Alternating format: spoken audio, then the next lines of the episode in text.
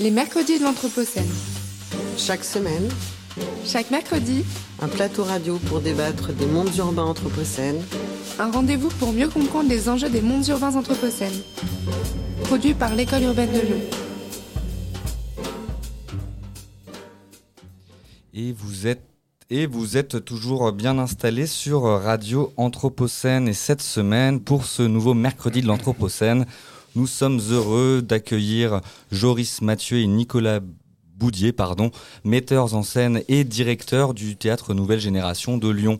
Ça sera pour nous l'occasion de revenir sur euh, cette composition de ces récits alternatifs, le- les enjeux de scénarisation et les effets qu'ils peuvent produire sur les imaginaires à l'heure de l'Anthropocène.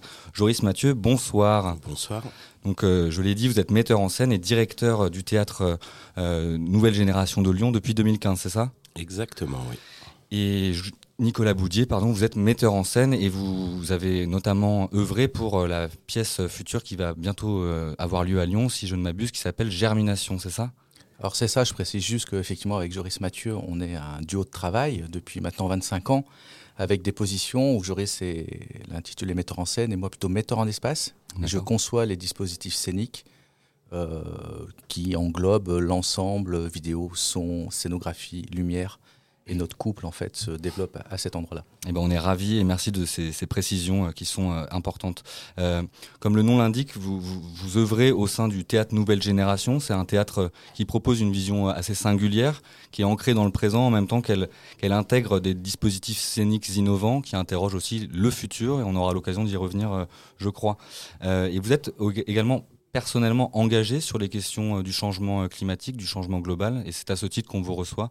Et euh, on, on abordera évidemment tous ces, tous ces enjeux au cours de notre discussion. Et je vais laisser la parole maintenant à, à Yindra Kratokville, avec qui j'ai le bonheur d'animer cette émission ce soir. Bonjour.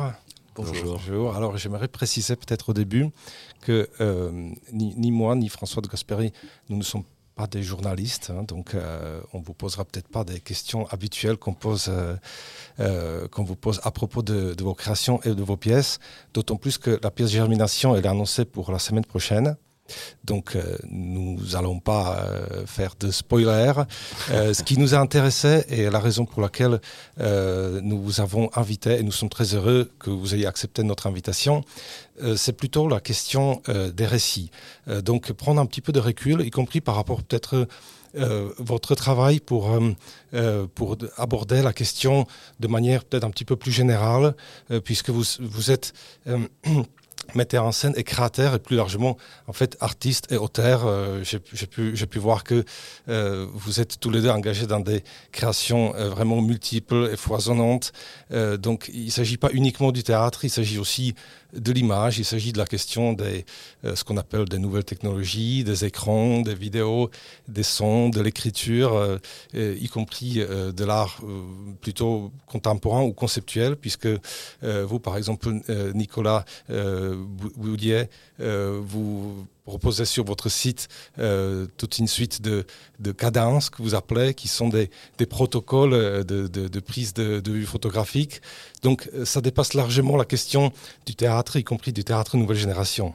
Absolument. Voilà, donc euh, pour une toute première partie, euh, j'aimerais vous proposer d'aborder, disons, la question de la crise des récits, ou ce qu'on a appelé la crise de- de- des récits, de la représentativité et de la narrativité qui est liée, euh, d'après de nombreux auteurs que je ne vais pas non plus euh, vraiment tous citer, mais euh, ce serait peut-être Lyotard qui parle de, de la postmodernité, mais on pourrait aussi revenir à Adorno qui parle de la crise du langage et de la représentation dès la Seconde Guerre mondiale.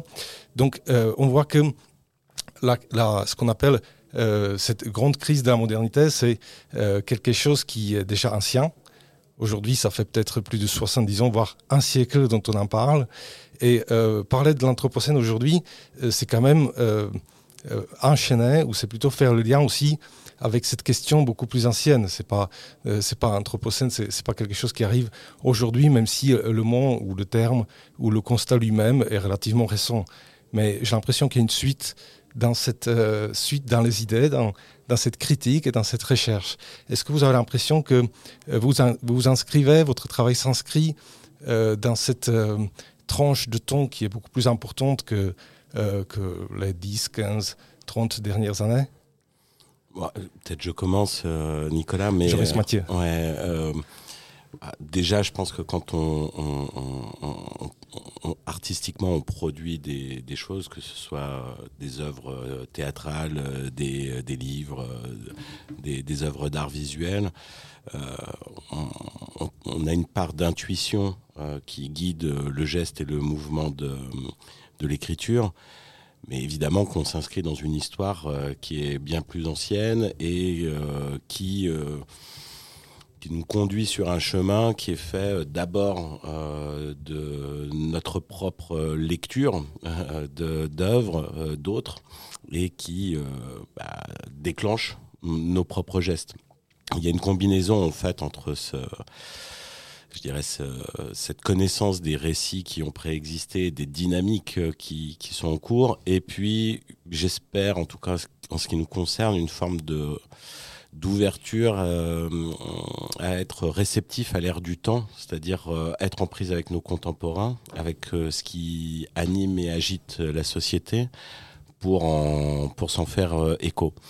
Et donc par rapport à ce que ce que vous dites, moi je dirais que dans notre travail, il y a eu un virage assez important. Vous parliez de postmodernité, mais nous il y a eu une rencontre artistique avec un auteur qui s'appelle Antoine Volodine, qui a qui s'est amusé à inventer un courant littéraire à lui tout seul qui est le post-exotisme et euh, qui jouait justement de ses codes et de ses références euh, et de ses nomenclatures pour se situer dans un ailleurs, mais un ailleurs qui était à la fois onirique et à la fois politique, et qui posait les questions des crises des représentations, de la crise du vivant, plaçant ces personnages dans l'ensemble de ces récits dans mm. des statuts euh, troubles entre vivants et morts, euh, continuant à être réceptifs aux échos du monde qu'ils avaient quitté et en même temps plongés dans des pièges oniriques qui sont des rêveries dont ils doivent essayer de se sortir.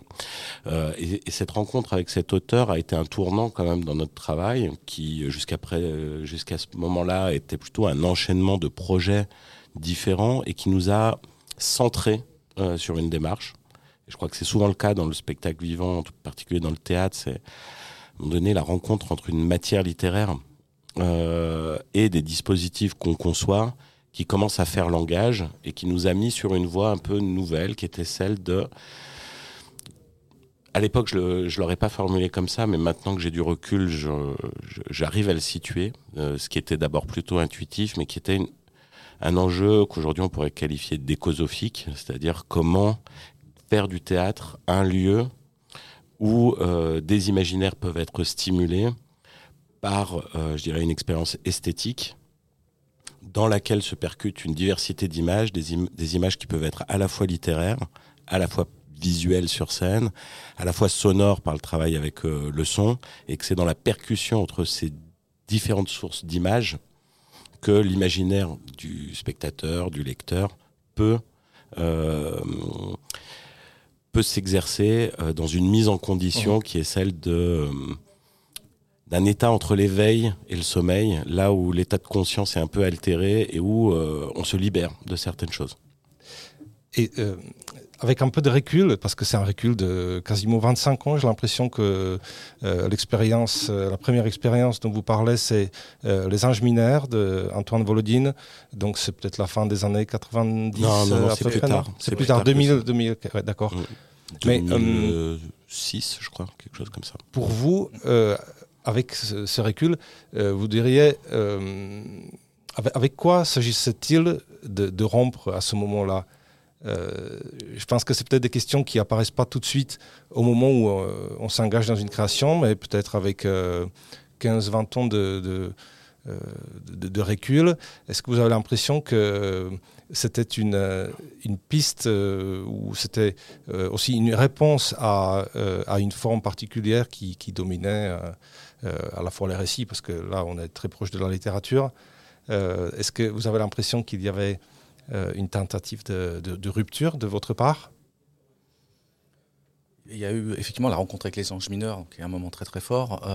je pense qu'il y avait déjà dans ce départ-là quelque chose d'un peu utopique, puisque déjà quand tu décides de monter aussi les Anges euh, on ne se dit pas qu'on va le monter euh, pleinement, en entier. Déjà, on projette euh, de le faire sur plusieurs années. Donc ça s'est développé, c'est un projet qui s'est développé sur quatre ans.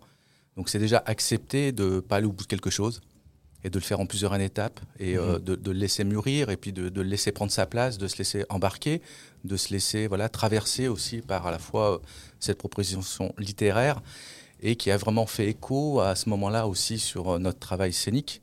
où en fait, la matière littéraire et la matière scénique se sont, se sont trouvées et rencontrées. Et c'est vrai que c'est à ce moment-là qu'on pose peut-être les premières euh, spécificité et quelque chose vraiment d'identifié dans, dans, le travail qu'on peut faire. Mais c'est vrai qu'il y avait, j'ai l'impression, et dans ce que demande aussi l'écriture de Voline, un, lâcher prise mmh. dans, un premier temps. Oui, et pour, pour, aller, euh, pour compléter ce que dit euh, Nicolas, moi je me rappelle très bien de cette époque où, oui, il y avait une volonté de rupture, en tout cas de ma part, de rupture avec quelque chose qui était, à mon avis, qui est à mon avis une situation que tout le monde traverse à un moment donné dans, dans sa vie. C'est-à-dire que je savais très bien pourquoi j'avais choisi de commencer à faire du théâtre mhm. et à produire des, euh, des, gestes scéniques. Et puis, euh, la, la, vie faisant son, son, son œuvre, euh, les questions se reposent. Quand euh, être metteur en scène, artiste devient un métier, quand on en vient à produire des projets année après année pour finalement justifier de l'existence de sa compagnie artistique, justifier de ses revenus, justifier de euh, voilà de son mhm. de son activité et produire son propre travail, alors la question se repose assez fortement est-ce que tu sais vraiment pourquoi tu fais ça mhm. autrement que pour en faire un métier?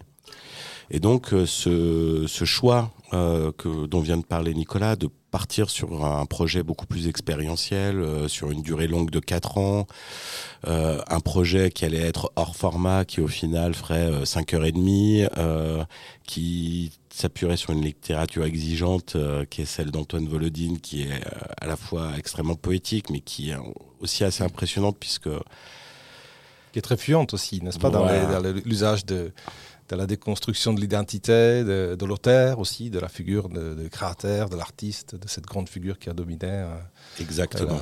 La, culture occidentale. qui, est poly, euh, euh, qui, est, qui, est, polymorphe. Mhm. et donc il y avait cette volonté de rupture avec un système productiviste qui était cette logique de produire chaque année quelque chose pour en vivre. Mhm.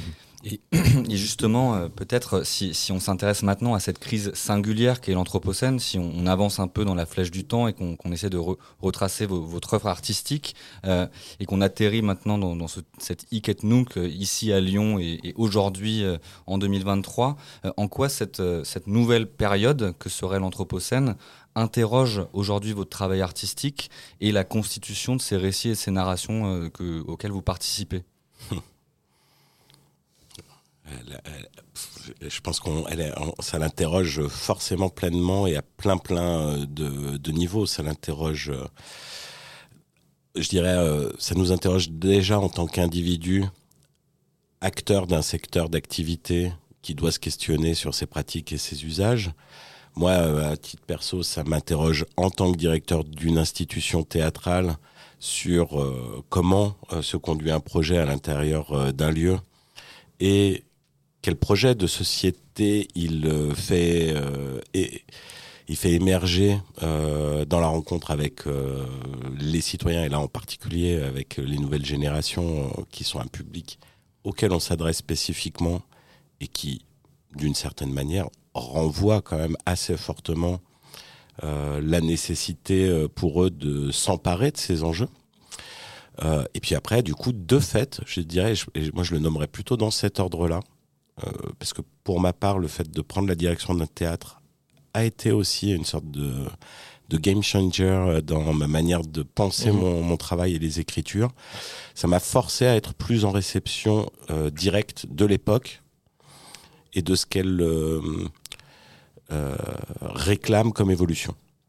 Et donc dans notre travail, ça s'est senti par un phénomène nouveau où euh, auparavant, comme on vient d'en parler, on produisait plutôt des œuvres inscrites, appuyées sur des, euh, des, des, supports littéraires très mhm. forts.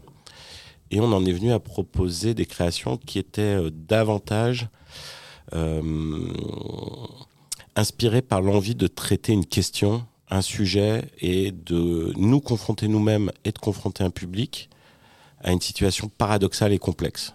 Parce que je crois que pour ma part, ce qui m'intéresse le plus fortement, c'est pas tellement de promouvoir des récits qui seraient des réponses possibles, que de, de, pratiquer le théâtre comme un art du paradoxe qui nous met dans des situations paradoxales où nous-mêmes, en tant que spectateurs et artistes qui fabriquons, nous sentons dans l'obligation de ne pas rester coincés dans ces mmh. paradoxes.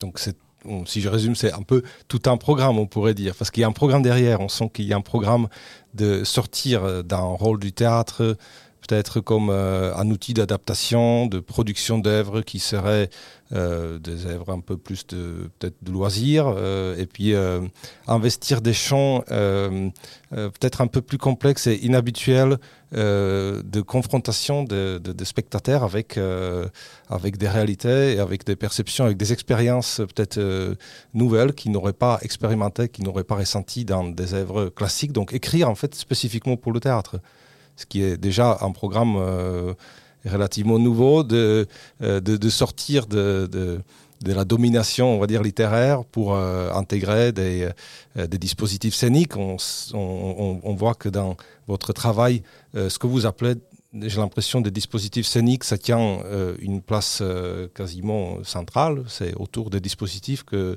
vous construisez des récits et vous déconstruisez aussi des récits. Est-ce que, euh, Nicolas Boudier, est-ce que vous pourriez nous dire un petit peu euh, à quel moment euh, vous vous passez la main l'un l'autre, puisque partir, est-ce que vous partez d'un synopsis, d'un scénario pour imaginer un dispositif, ou est-ce que le travail scénique fait d'ores et déjà partie de, la peut-être toute première idée? Bah, Je pourrais presque remonter de nouveau aux anges mineurs, et même si avant il y a eu déjà beaucoup d'expériences, effectivement euh, des choix de, textes qui ont été du coup adaptés à la scène, mais déjà des dispositifs qui étaient déjà assez complexes, où on lançait peut-être les, les premiers fils, les premières directions. Mais c'est vrai qu'à partir des enjeux mineurs, il y a un premier dispositif qui s'inscrit, qui est à l'époque un dispositif de qu'on appelle le Paper Ghost, qui est un dispositif qui permet de créer des images virtuelles euh, sur le plateau, donc d'insérer du virtuel dans le réel et de mélanger en fait décors, comédiens, vivants, lumière euh, avec le virtuel. Et je dirais qu'à partir de là, on n'a pas, euh, arrêté de, de, tirer des fils de ce dispositif. Et en fait, j'ai pas l'impression qu'on recommence à chaque fois euh, et qu'on fait page blanche, mais qu'à chaque fois, justement, on, est en train, c'est une continuité en fait du travail qu'on fait. Alors, je dirais 15 ans pour les anges mineurs. Euh, et, et, qu'on on repart pas de zéro, mais c'est vraiment à la fois autant dans l'idée qui est en train de courir, je dirais, euh, qui va peut-être un moment faire euh, euh, date, faire, euh, qui va être le socle d'une nouvelle création, euh, un article qu'on a pu lire, une situation qui effectivement qui émerge aussi du réel et de l'actualité, du, maintenant, du ici et maintenant. Et je peux prendre l'exemple notamment d'Ikikomori, qui est un spectacle qu'on a créé en arrivant au début au CDN, qui était aussi une question qui était pour moi, qui m'avait beaucoup habité, je fais une petite parenthèse, mais qui était aussi comment penser un spectacle tout public. Et, euh, et, on se posait beaucoup de questions sur le format, sur comment ça doit tourner, euh, les enjeux. On venait d'arriver au CDN, il y avait un enjeu à la fois d'un spectacle aussi qui, qui, qui, devait, voilà, aussi, qui allait peut-être traverser un peu différemment euh, les réseaux qu'on avait jusque-là, puis les ouvrir. Mais euh, on s'est vraiment posé la question du tout public et et rapidement, alors est-ce que le dispositif arrivait avant ou après, mais c'est à partir d'un article sur les Ikikomori, donc ces personnages, ces personnes qui restent enfermées, qui restent enfermées euh, chez eux pendant parfois des, années, des années, d'années. Voilà, et euh, du coup, l'idée a été d'essayer de, de, de, développer en fait un système de casque où le public était euh, du coup un peu enfermé dans ces casques, un peu rendu dans cette situation, voilà, ensemble mais à la fois enfermé où, euh, où il y avait trois narrations. Du coup, il y avait une narration pour les plus jeunes, une narration pour les adolescents, une narration pour les plus grands. Et euh, ce, dispositif, par exemple, c'est vrai que ça part de l'article, mais déjà on travaille avec le Paper Ghost, déjà on travaille avec le système optique. Et, euh, encore aujourd'hui, Germination ne naît pas de rien, naît de la continuité et des questions qu'on a pu se poser sur la création avant, des, retours aussi avec les gens, avec le public, comment, comment ça, ça, ça vit aussi sur scène. Et, euh, et avec souvent aussi, je dis article, je dis euh, aussi quelque chose qui, vient euh, de l'actualité, mais aussi des technologies, en fait, qui nous ont souvent aussi permis à un moment de se déplacer puisqu'en fait, insérer une nouvelle technologie, c'est quelque chose qui n'est pas nouveau. Le théâtre a toujours inclus les technologies, des matériaux innovants depuis le théâtre des habitats. D'ailleurs, le Péprogos devient vient de, de, cette période.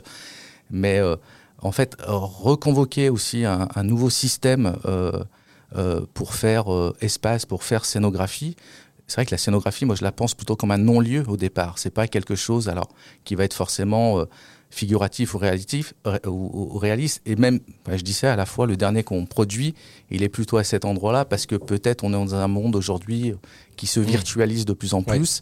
Et du coup, on a besoin de ramener du réel pour aussi euh, faire que le, la matière se, se, se, se continue, continue à, à, se frotter. Et du coup, germination, enfin voilà, juste pour aboutir à ça, où on, on crée du coup avec des lunettes de réalité augmentée qui est un nouveau dispositif et qui nous force à nous déplacer mmh. aussi à la fois dans le dans l'espace, dans l'espace avec le public, la scénographie, mais aussi dans l'écriture.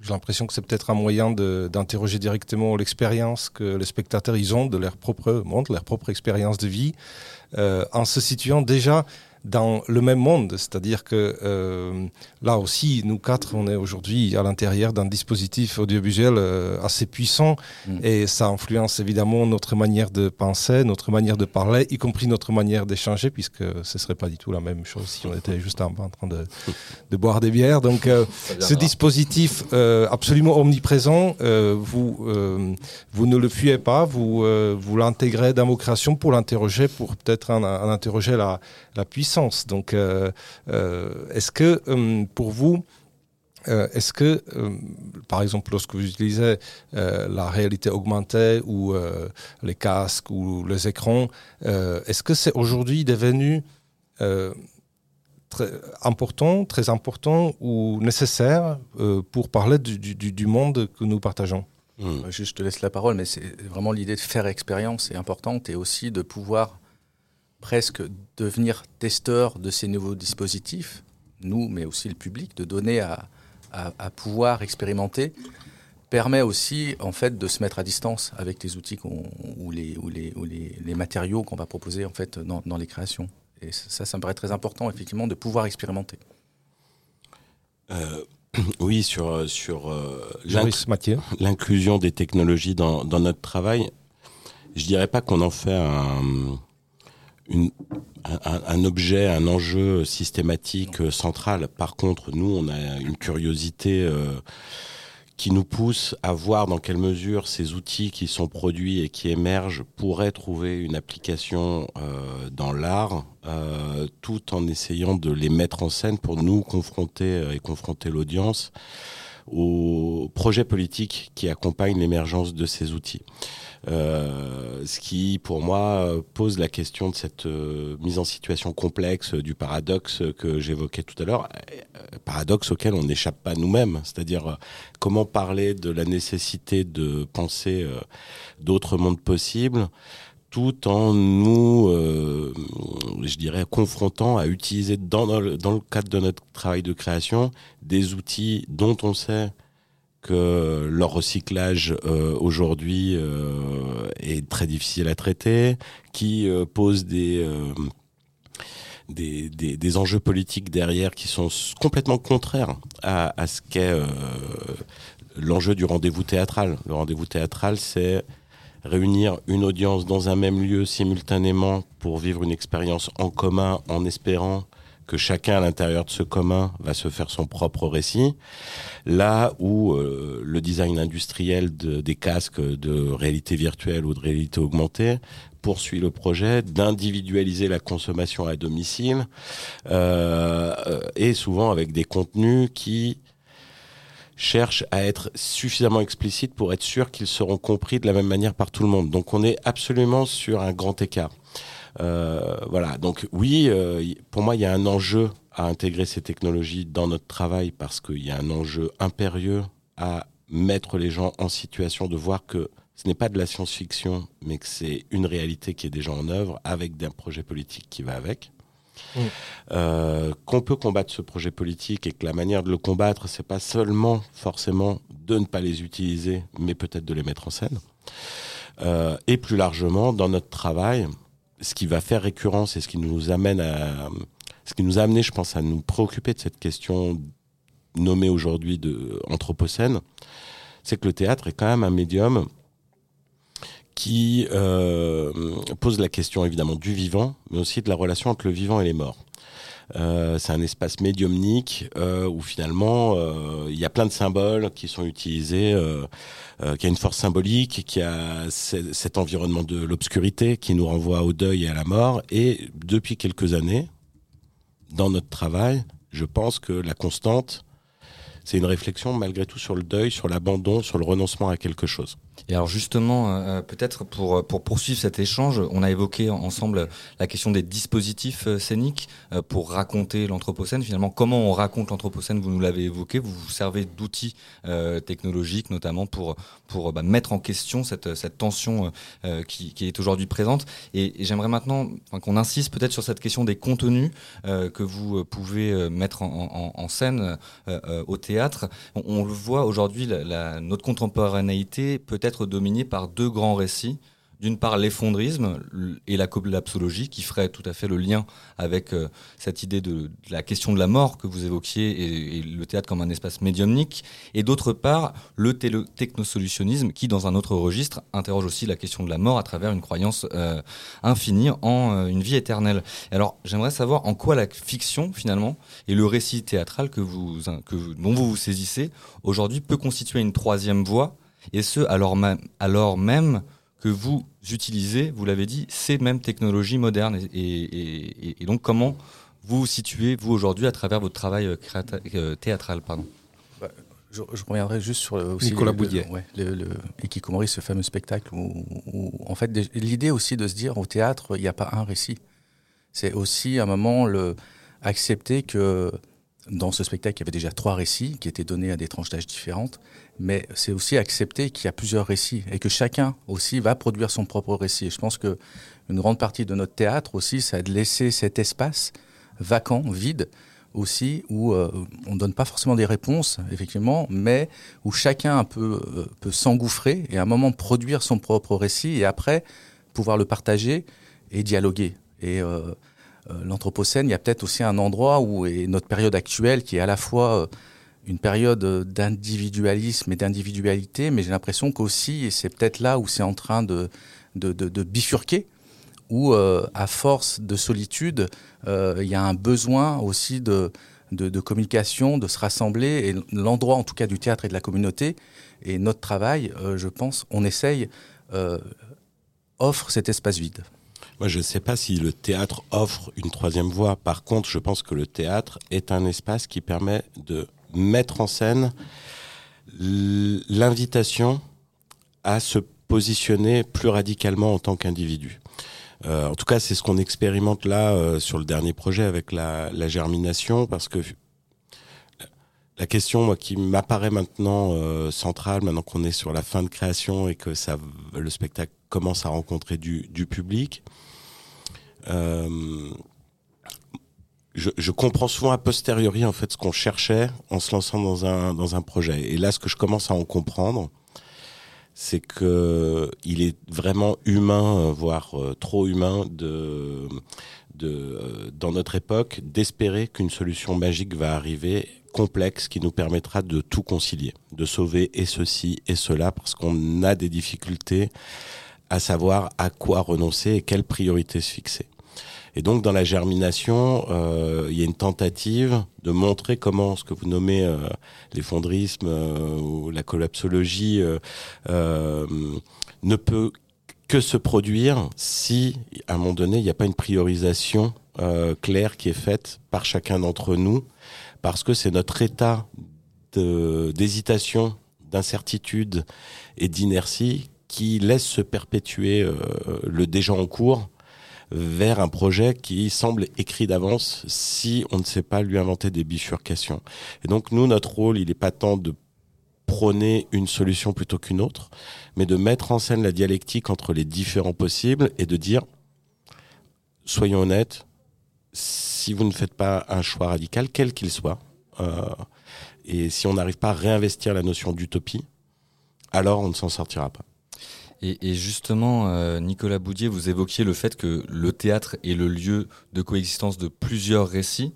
qu'il n'y a pas finalement de jugement et de prise de parti de, d'une mise en scène pour dire bah, ce serait ça la vérité à, laquelle il faudrait adhérer. J'aimerais peut-être vous entendre sur bah, finalement cette, cette manière dont on a aujourd'hui, dans le champ littéraire notamment, l'ambition de pluraliser les points de vue, de se décentrer, en donnant notamment la parole aux non-humains. au théâtre, on parle d'acteur. L'acteur, il est nécessairement humain. Aujourd'hui, l'Anthropocène marque l'entrée également des actants, des non-humains sur la scène politique. Comment on met en scène et comment on intègre euh, finalement cette mort ou cette euh, tension de l'acteur euh, sur la scène théâtrale?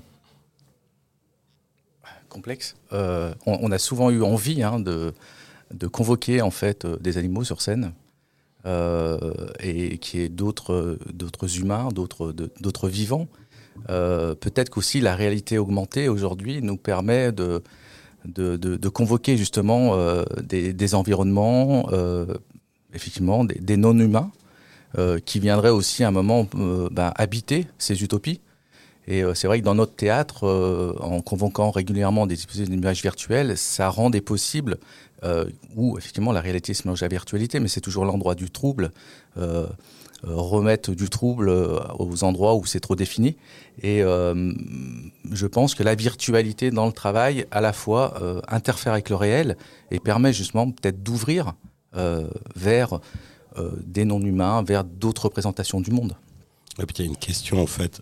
La vraie question, c'est nous en tant qu'individus humains, quel autre récit peut-on représenter et est-il réellement possible pour nous d'imaginer organiser la représentation euh, de la coexistence avec euh, d'autres vivants? En réalité, euh, c'est la question justement de, de l'anthropocentrisme.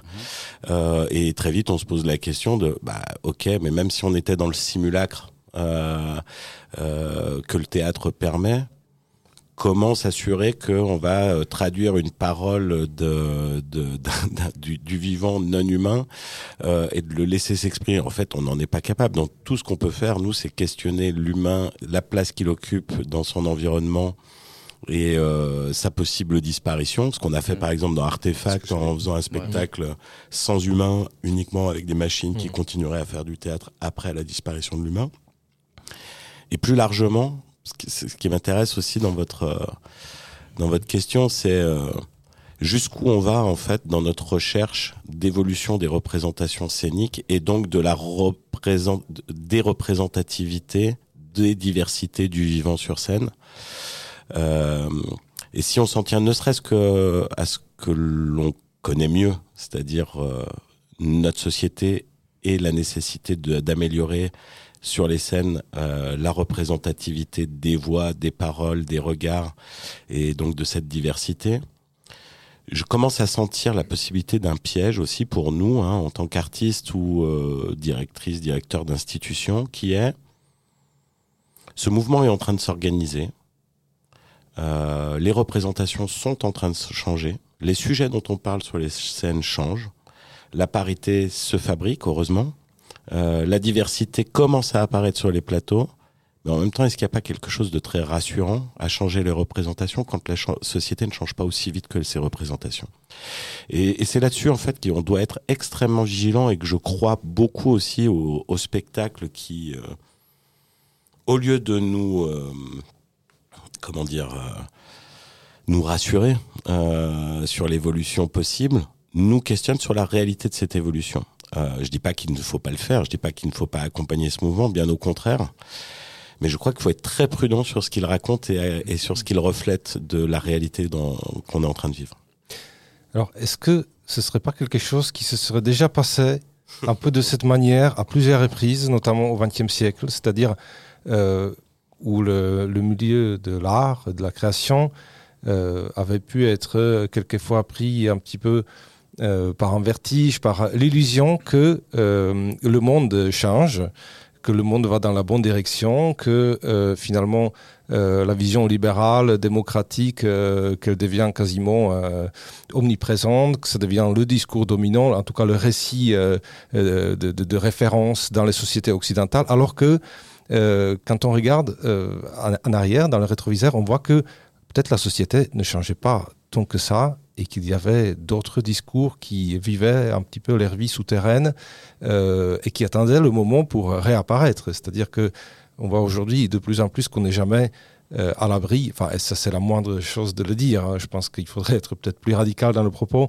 on n'est pas à l'abri des, des, récits les plus conservateurs qui soient, avec euh, des volontés de retour en arrière qui seraient absolument impensables il y a une trentaine d'années, enfin on nous aurait dit, tiens, tu es en train de d'halluciner en fait. Aujourd'hui, ça paraît tout à fait euh, plausible. Euh, donc, euh, est-ce que cette cette différence de vitesse, cette différence, est-ce que ce serait pas aussi dans cette nature de séparation entre d'un côté le monde, la vie, la rue, et de l'autre côté la scène du théâtre, ou en tout cas une sphère artistique de création qui finalement produit ses propres codes et ses propres références? Est-ce que ce ne serait pas le piège dont vous parlez? C'est un peu, ça, sans, sans occulter par ailleurs la dimension euh, libérale qui s'est inscrite aussi dans le monde de l'art et donc la logique de l'offre et de la demande euh, qui se construit aussi sur les scènes hein, d'une certaine manière parce que il y a euh, des, audiences qui réclament un certain type de représentation et finalement euh, des cases de programmation se fabriquent pour satisfaire des audiences et on a une complexité qui est celle-là qui est notre travail c'est d'organiser la rencontre entre la diversité des euh, de nos concitoyens dans un lieu théâtral. Et en même temps, on voit aussi que il y a une dynamique qui peut courir le risque d'organiser les rencontres communautaristes où des spectateurs se réunissent dans un même lieu au même endroit pour voir des œuvres qui racontent exactement ce qu'ils espéraient euh, euh, qu'il soit dit. L'effet de la bulle, un peu comme sur Internet ou dans, sur les réseaux sociaux. C'est ça. Mais ça, ça, je dirais que ça vient plutôt raconter la crise de l'institution dans son ensemble, c'est-à-dire la difficulté que l'institution a à euh, réellement se transformer pour incarner des valeurs à laquelle des gens vont adhérer, des valeurs qui sont très larges, pas euh, communautaristes, mais, euh, mais qui sont celles dont parlait Nicolas tout à l'heure, c'est-à-dire la confrontation des points de vue, le débat d'idées, l'endroit où on fait société, où finalement le désaccord est possible et la controverse est possible. Euh, et aujourd'hui, est-ce que notre époque est encore prête à la controverse? On a plein d'indices qui nous font dire que bah, finalement non, euh, parce que euh, le débat, euh, on le refuse, la conflictualité conduit à, à, une augmentation de l'autoritarisme. Donc mm. on, a, on a simultanément cette, cette chose-là en fait qui, qui se produit autour de nous.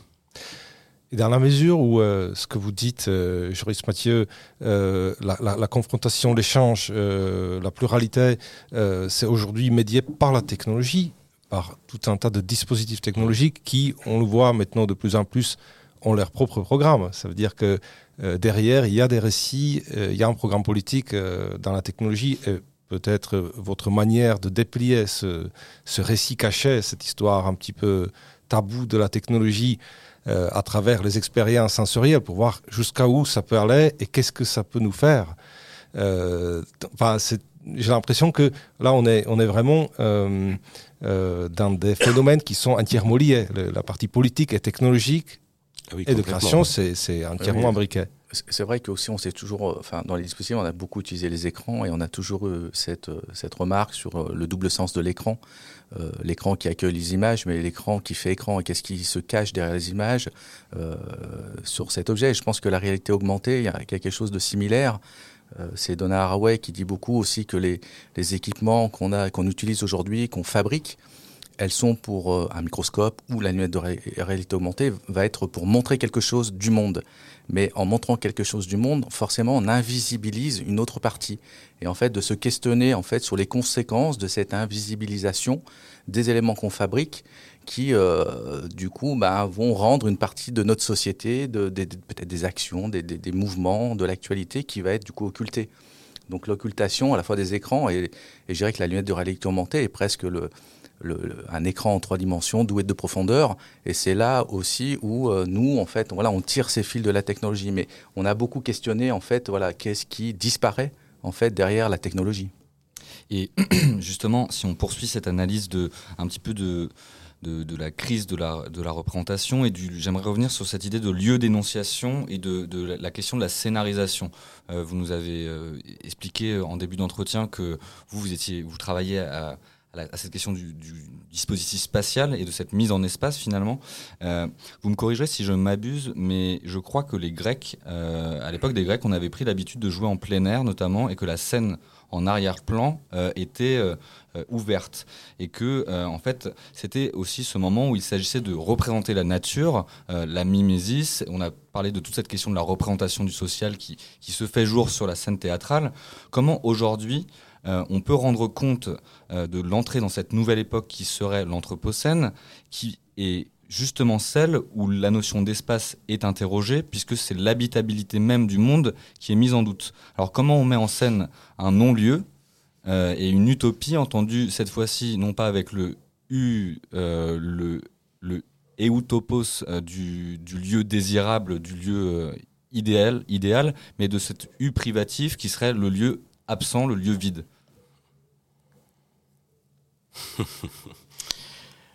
C'est un peu sur cette base-là du, euh, quand même, hein, du lieu vide que l'espace théâtral euh, de, de, la salle de théâtre s'est conçu. C'est-à-dire c'est cet espace vide, d'ailleurs, dont parle Peter Brook, euh, où tout est possible et qui peut devenir tout, qui souvent finalement a été dissimulé par des logiques qui là pour le coup n'étaient pas des réflexions, je dirais, spatiales ou de dispositifs, mais plutôt de habitation de ce lieu par des illusions de décors réalistes euh, fixant un espace euh, de représentation. Nous, c'est vrai qu'on vient plutôt s'intéresser à cet espace de tous les possibles, qui est l'espace noir en tant que tel, qui permet finalement d'être un lieu indéfini qui pourrait tout devenir.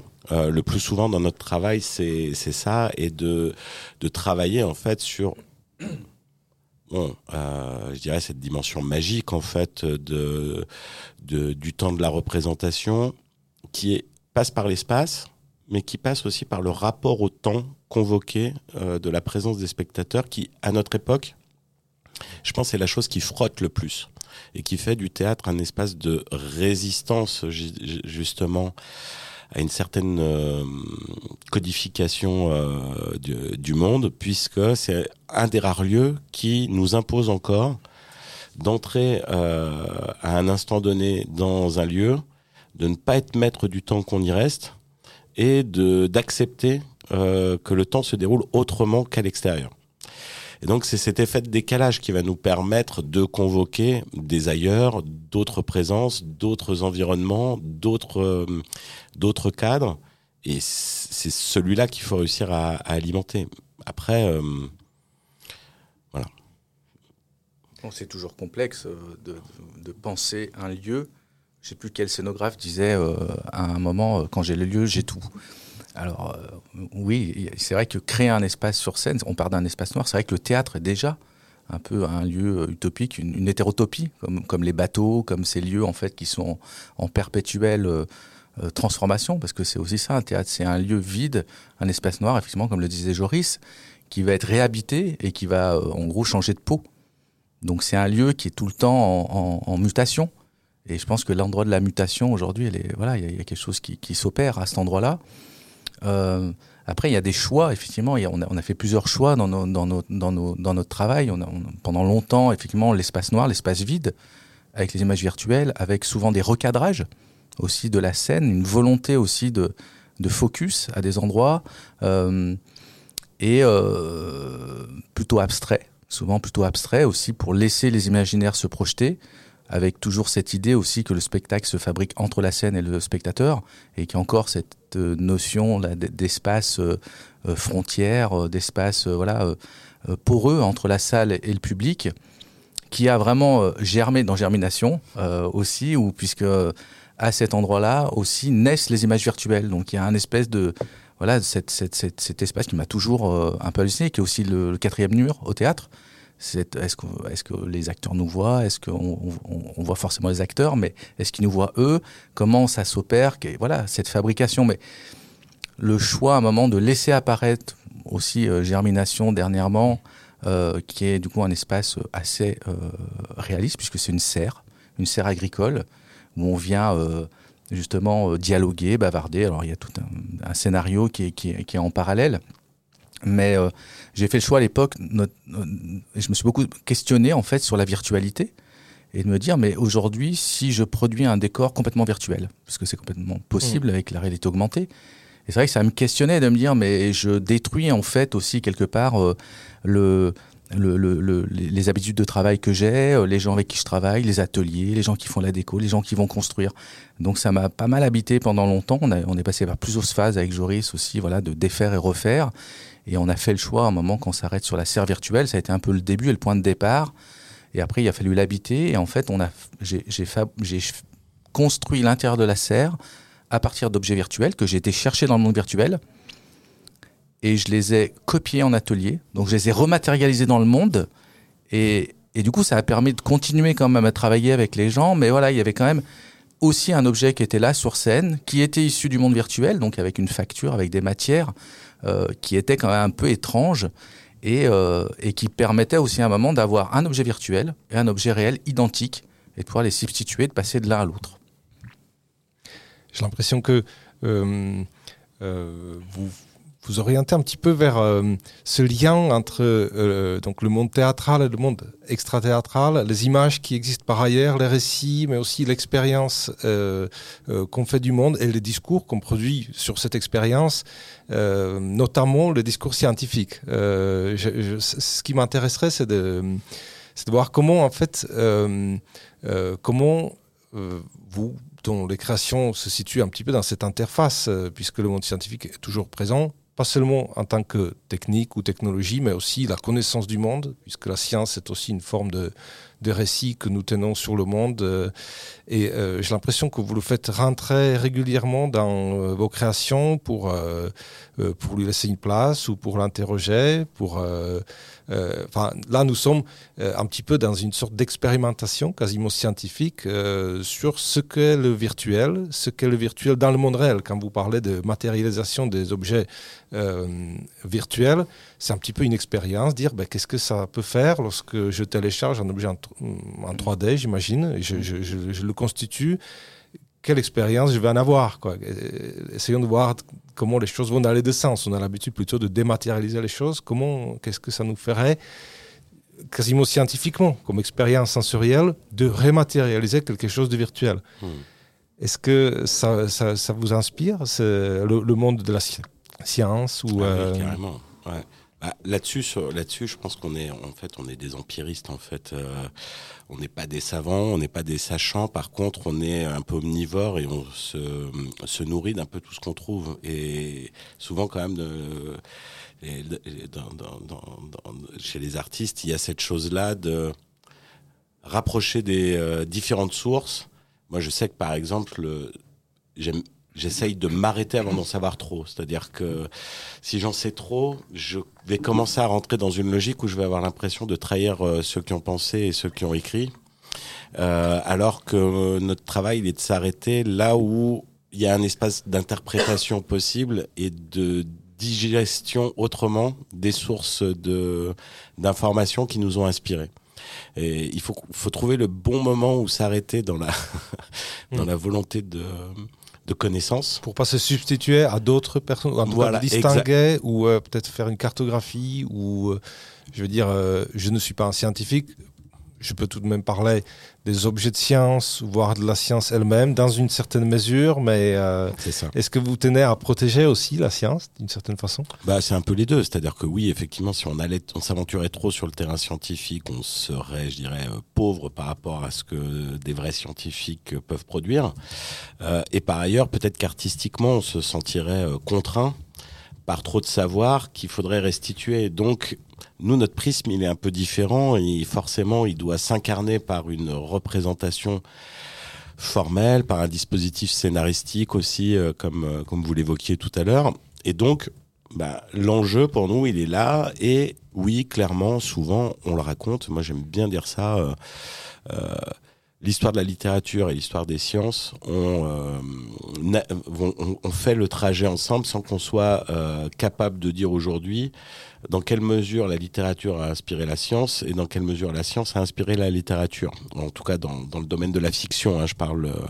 Euh, et c'est pour ça que la, question de la, la science-fiction nous a forcément intéressés au théâtre parce que elle mêle ces deux, ces deux chemins avec, il faut le dire, souvent des auteurs de science-fiction qui, dans l'histoire, euh, euh, en fait, avaient des connaissances scientifiques assez limitées, mais avaient une capacité à projeter euh, un imaginaire très fortement.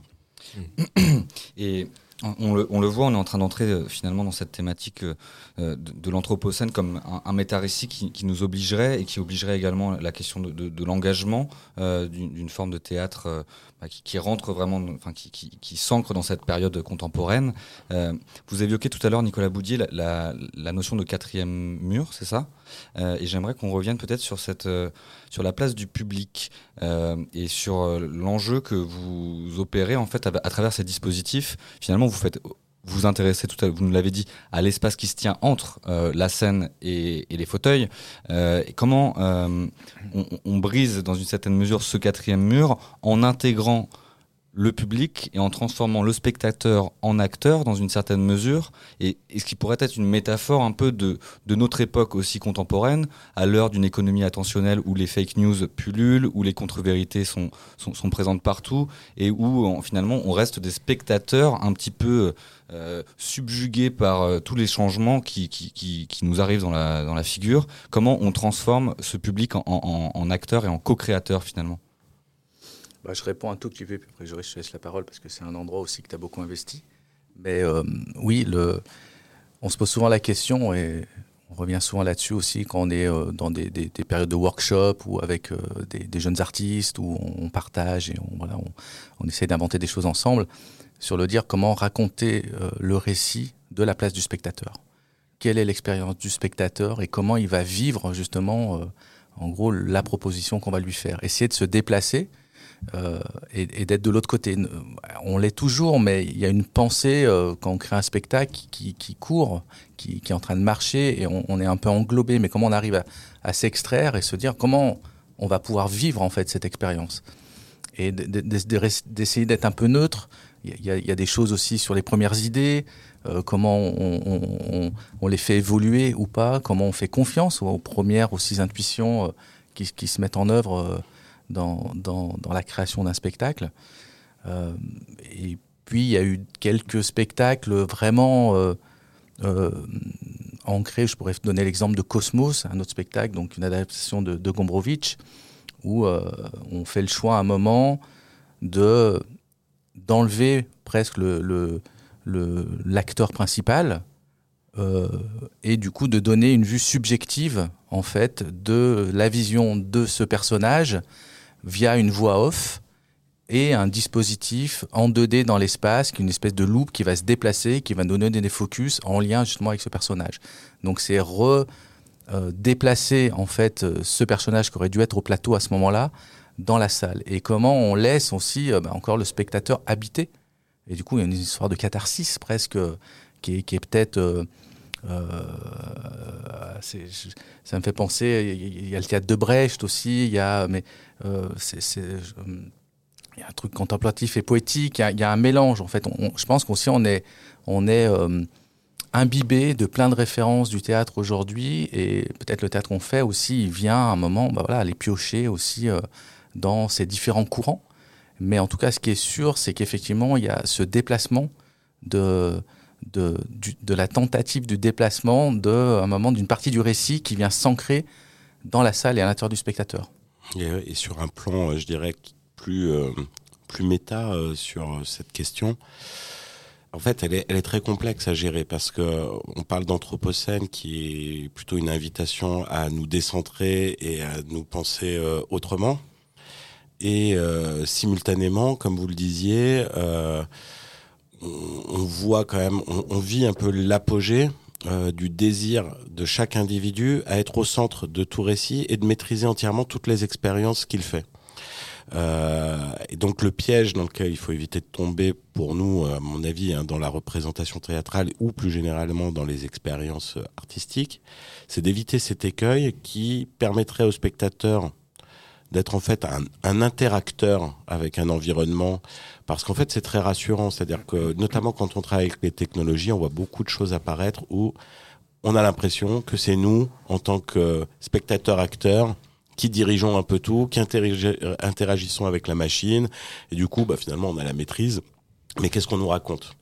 Or, le théâtre, c'est tout autre chose. C'est-à-dire, c'est, comme je le disais tout à l'heure, entrer dans un lieu dont on, à l'intérieur d'une expérience où on va pas maîtriser ni la durée, ni euh, la manière dont le récit va se conduire. Et donc, il faut trouver comment produire ce qu'on a nous souvent appelé un théâtre engageant plus qu'un théâtre engagé, euh, parce que j'ose dire que, même si ça varie selon les, les périodes, hein, mais on est encore dans une période où le théâtre engagé en tant que tel, pour moi, est assez inoffensif politiquement parce qu'il vient prêcher des convaincus ou euh, s'opposer à, ses opposants. Euh, ce qui n'empêche pas qu'on vit une période, une époque où il y a quand même besoin de clarification et aussi de discours très clairs et explicites. Mais le théâtre n'est pas, pour moi, l'endroit de l'explicite, c'est l'endroit de l'implicite. Et donc, à ce titre-là, bah, il y a tout un travail à développer qui repose aussi en partie sur notre capacité à nous, en tant qu'artistes, à assumer que l'expérience théâtrale en elle-même, ou l'expérience artistique en général, n'est pas faite pour contenter, mais pour déranger. Ça veut dire que vous prenez le risque de déplaire aussi, ou de euh, déplaire, je veux dire, aux spectateurs. C'est quelque chose qui fait partie de votre démarche. Vous, vous en êtes conscient en, pendant la création de créer quelque chose qui qui pourra pas être euh, disons, reçu comme un objet de loisir simple ah bah Certainement. alors, soyons clairs, on ne cherche pas à mm. obtenir comme résultat le déplaisir, mm. mais on sait que ça fait partie de l'équation et que si on veut que l'expérience soit porteuse de sens, elle doit assumer que peut-être une réaction euh, positive d'un spectateur ne le conduira pas par la suite à être plus engagé dans sa vie au quotidien, dans son engagement, alors qu'une expérience déplaisante, je reviens à l'exemple d'Artefact. Quand on crée Artefact, un spectacle avec uniquement des machines, des bras robotiques, des imprimantes 3D où il n'y a plus d'humains, on, cherche à repousser les limites de, la représentation en disant cet espace qui est le lieu du théâtre euh, que l'on imagine ne pouvoir être habité que par du vivant si on enlève le vivant qu'est-ce qu'il reste? Bah, sans doute euh, qu'il reste euh, pas mal de, de déplaisirs de manque d'absence et que cette sensation désagréable elle peut provoquer finalement une réflexion ou une réaction plus intéressante que d'avoir produit un récit qui euh, nous dirait euh, oh là là qu'est-ce que ça va être dur et triste si les humains disparaissaient quoi. Alors malheureusement il nous reste euh, deux petites minutes.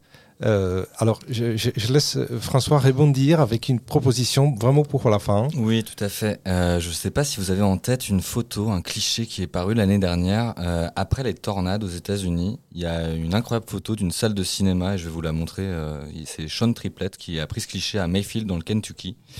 Et donc, on voit pour nos auditeurs euh, l'image d'une salle de cinéma dévastée par une tornade et dont le fond en fait aurait été détruit. Et on voit le, la catastrophe et l'ouverture du mur de fond sur, euh, sur le monde euh, dévasté.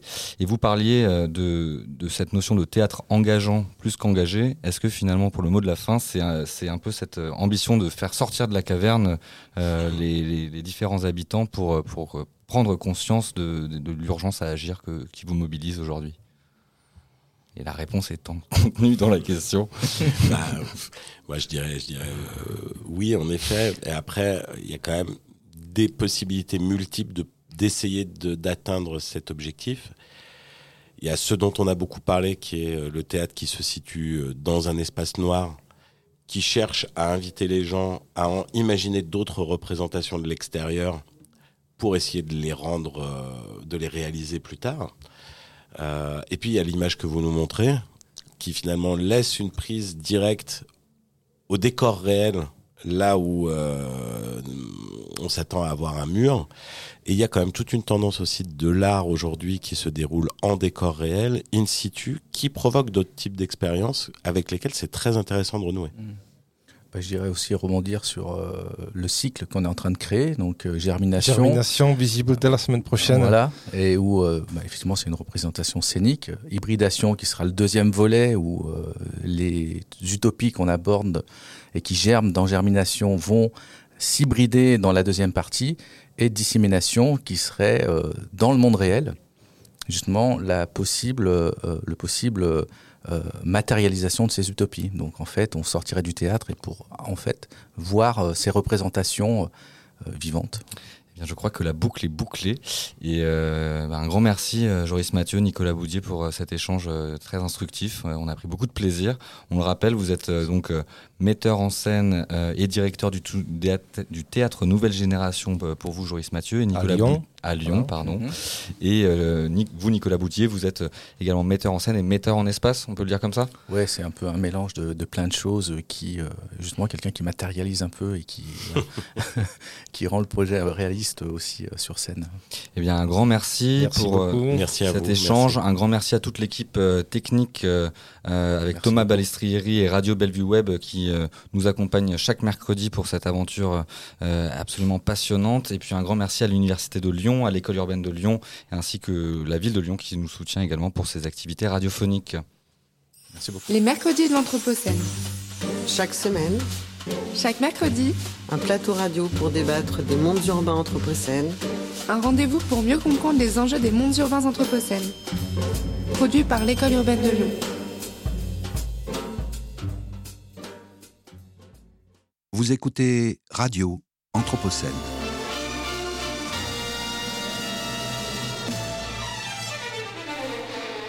une programmation de Radio Anthropocène avec Radio Bellevue Web et l'École urbaine de Lyon.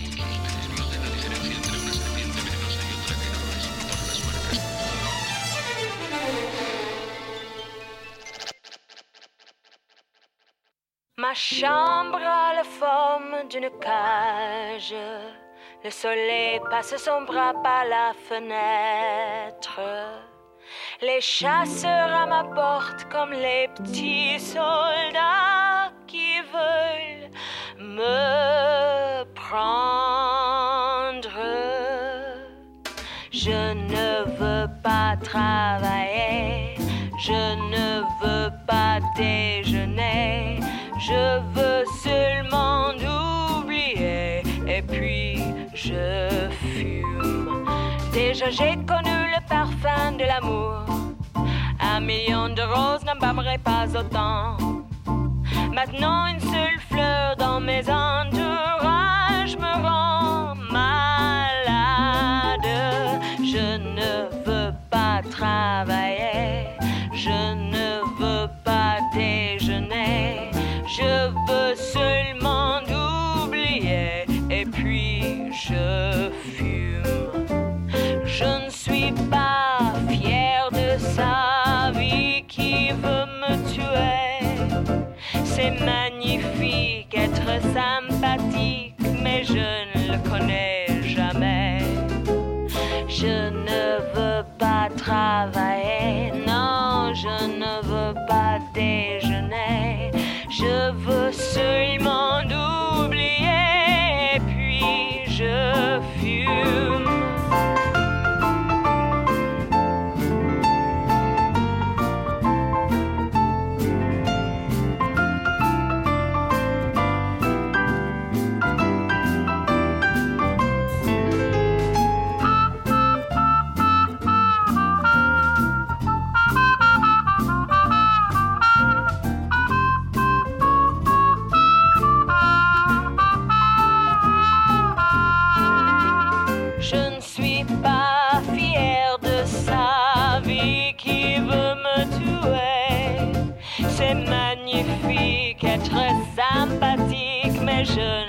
je